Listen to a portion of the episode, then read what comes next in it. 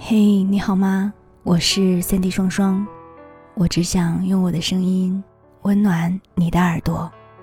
我在上海向你问好，欢迎收听《这就是爱情》。想了解我更多，欢迎添加我的个人微信：nj 双零九幺幺，nj 双零九幺幺。今天要跟你分享的文章是来自于公众号陈大力的，谈了很多次恋爱。才想明白一件事儿。作者：门迟迟。前一阵子差点和在一起又没多长时间的男友分手，暧昧的心动和甜蜜过后，就到了漫长的磨合期。那段时间，因为任何鸡毛蒜皮的小事儿，我们都能吵起来，甚至周末一起兴冲冲的做饭，都能因为觉得对方配合不当而大吵一架。而缘由仅仅是，让他去拿点佐料慢了一分钟。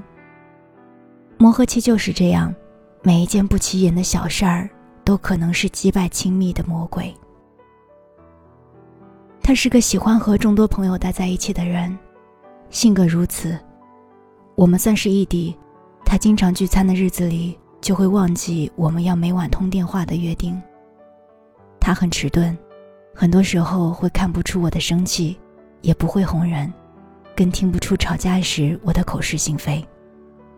我不喜欢他打起游戏来就不回消息，他也不能理解我明明已经有了那么多支口红，为什么看到新品还会买。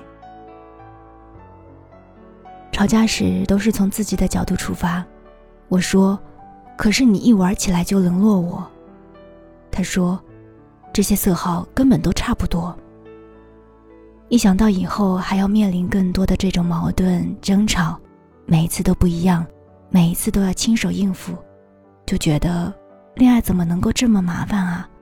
那么容易发脾气，那么容易被一个人搞得手忙脚乱，十分的挫败。我也不怕说实话，气头上总是会想，如果没有他，我一个人过着是不是会更舒坦一点？人一察觉到恋爱的繁杂，就难免畏难。而我最擅长的，就是及时的收回爱。在我年纪不大的时候，互联网给我看到的盛行的是畸形的恋爱观，就比如男生要百分百的宠女生，但很少有人对女孩真正的讲清楚该怎么去维护好一段亲密关系。我之前的恋爱经历，每一段都是那么的相似，从心动开始暧昧。日常像倒核桃一样聊天说话，前期满是快乐与爱意，但总是好景不长，总有一个期限。过了这个时间，两个人相处所会滋生的矛盾就全部显现出来。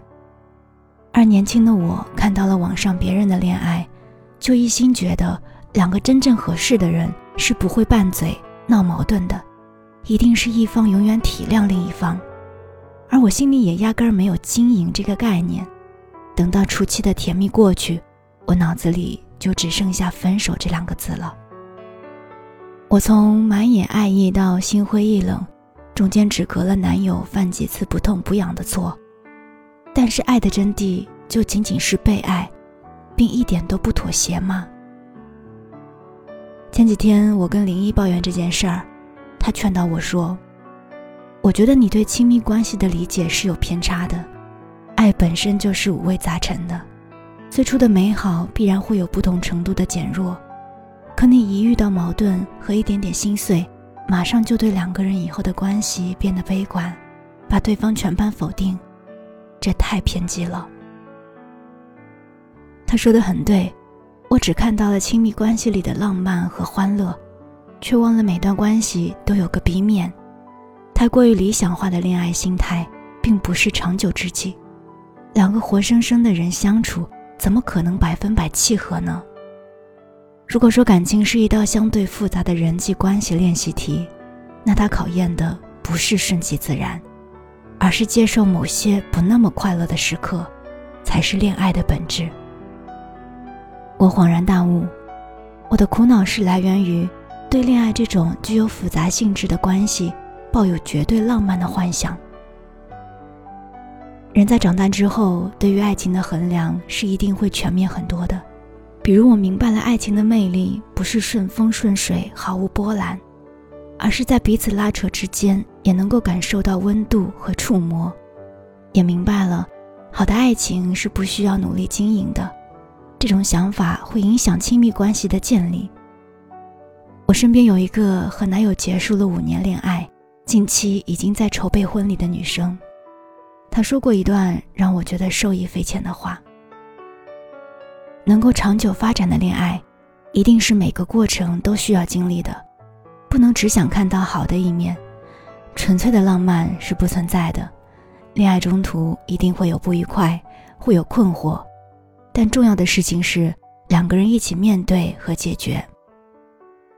他还补充说道：“很久以前还会想着解决问题很麻烦，换一个人会不会简单一些？